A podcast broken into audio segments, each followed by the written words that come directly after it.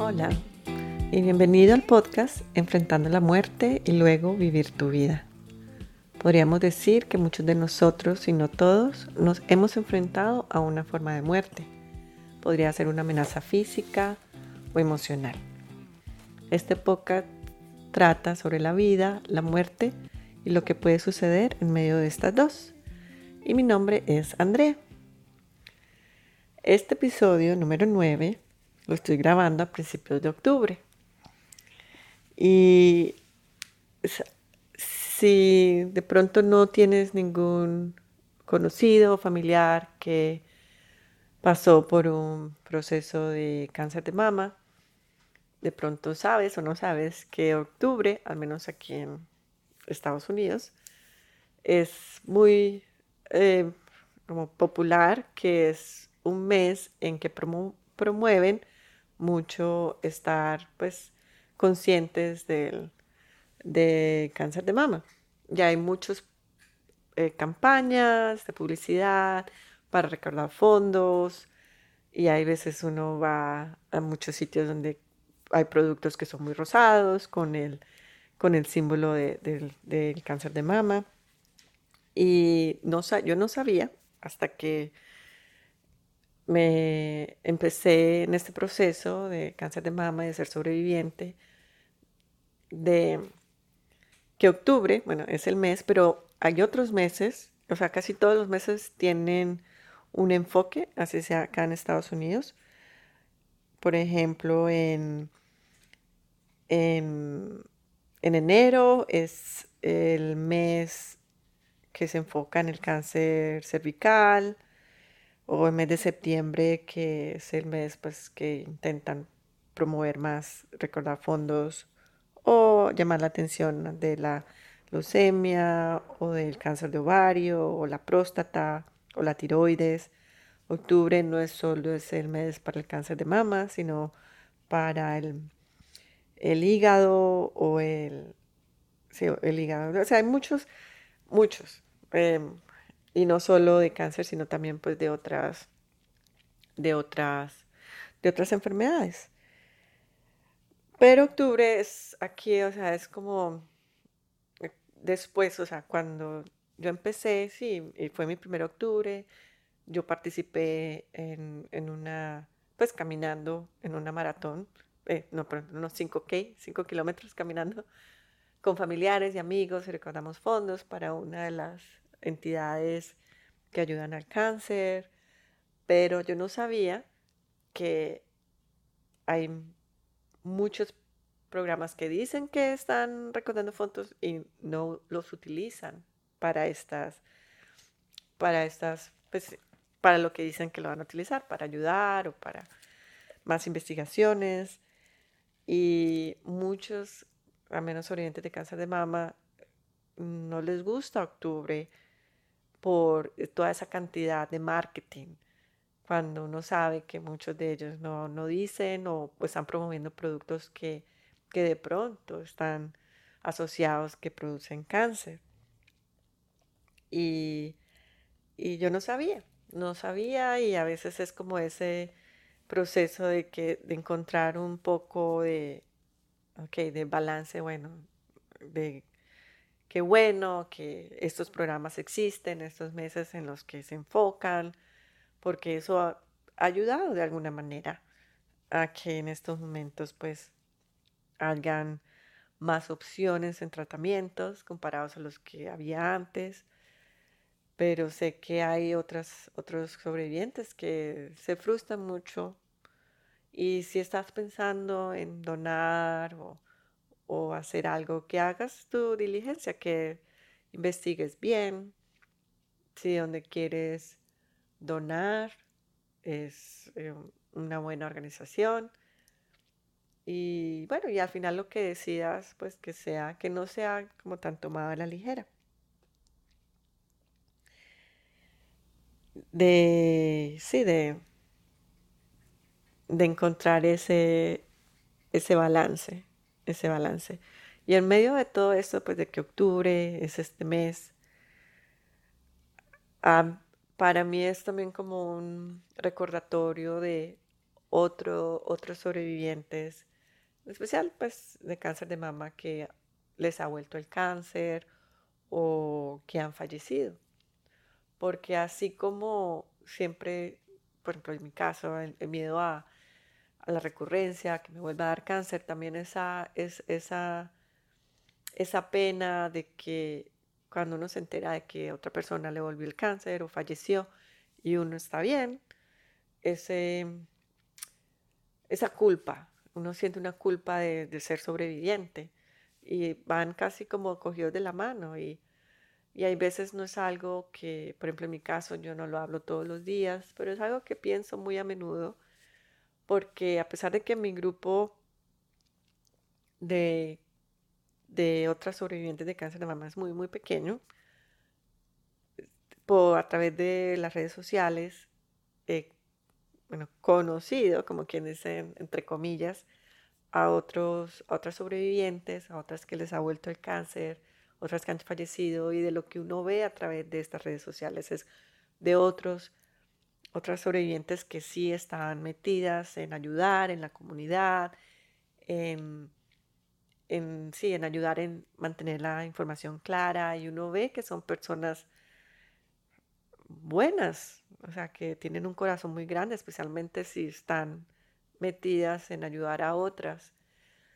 Y, por ejemplo, en mi caso, yo no, yo soy pues muy en mi mundo en este momento y, y me da a veces culpa, me da a veces como tristeza por que uno pues quiere que todos, que todas tengamos un, una, unos buenos tratamientos pero la verdad es que no todas, no todos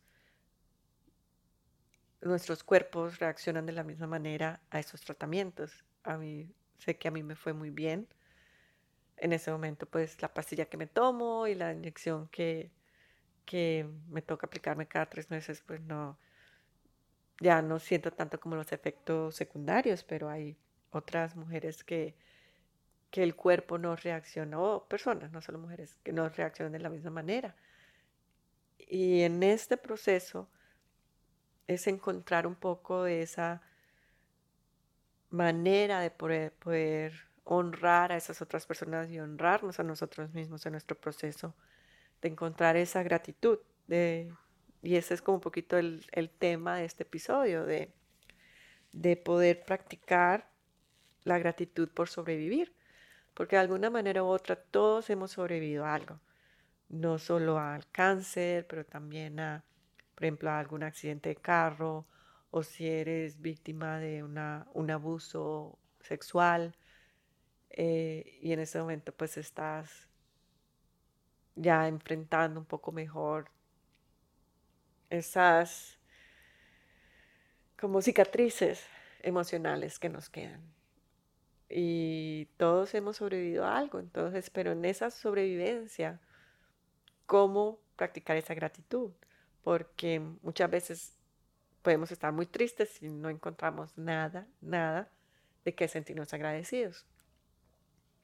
Pero la verdad es en que si poco a poco practicas esta gratitud, es más fácil volver a ella cuando vuelvas a sentirte triste. Por ejemplo, puedes empezar con algo en general. Una de las cosas con las que yo empiezo en mi día cuando me despierto y me cuesta trabajo levantarme de la cama es simplemente doy gracias por este nuevo día de vida, bien general. Y ya pues puedes ser más explícito de dar gracias por, por la comida o por, o por algo con lo que te sientas bien, porque eso es lo que significa la gratitud. La gratitud es poder tener esa sensación de positivismo, de calma, por estar agradecidos hacia alguien o, hacia algo. Hay, eh, hay información de que dice que entre más específico sea uno en lo de la gratitud, como que más beneficioso es, pero al principio a veces es difícil o inclusive a veces de verdad uno no encuentra nada. Pero dicen pues que si lo escribes o si por ejemplo grabas lo que en un momento sientes que tienes gratitud, lo puedes volver a escuchar, eso te puede ayudar. También ayuda, por ejemplo, si pones alarmas en recordarte de practicar algo o de una vez pones una alarma diciendo gracias por el, el almuerzo del día de hoy. Y si lo lees, crea ese hábito de traer ese sentimiento positivo. También hay meditaciones específicas en gratitud. O si hay una frase o un mantra que puedas repetir. Por ejemplo, puedes decir gracias por el día de hoy. Gracias por el día de hoy y repetirlo. Repetirlo a, través del día. Y eso pues puede ayudar. De en esa manera de, de cómo de cómo mejorar un poco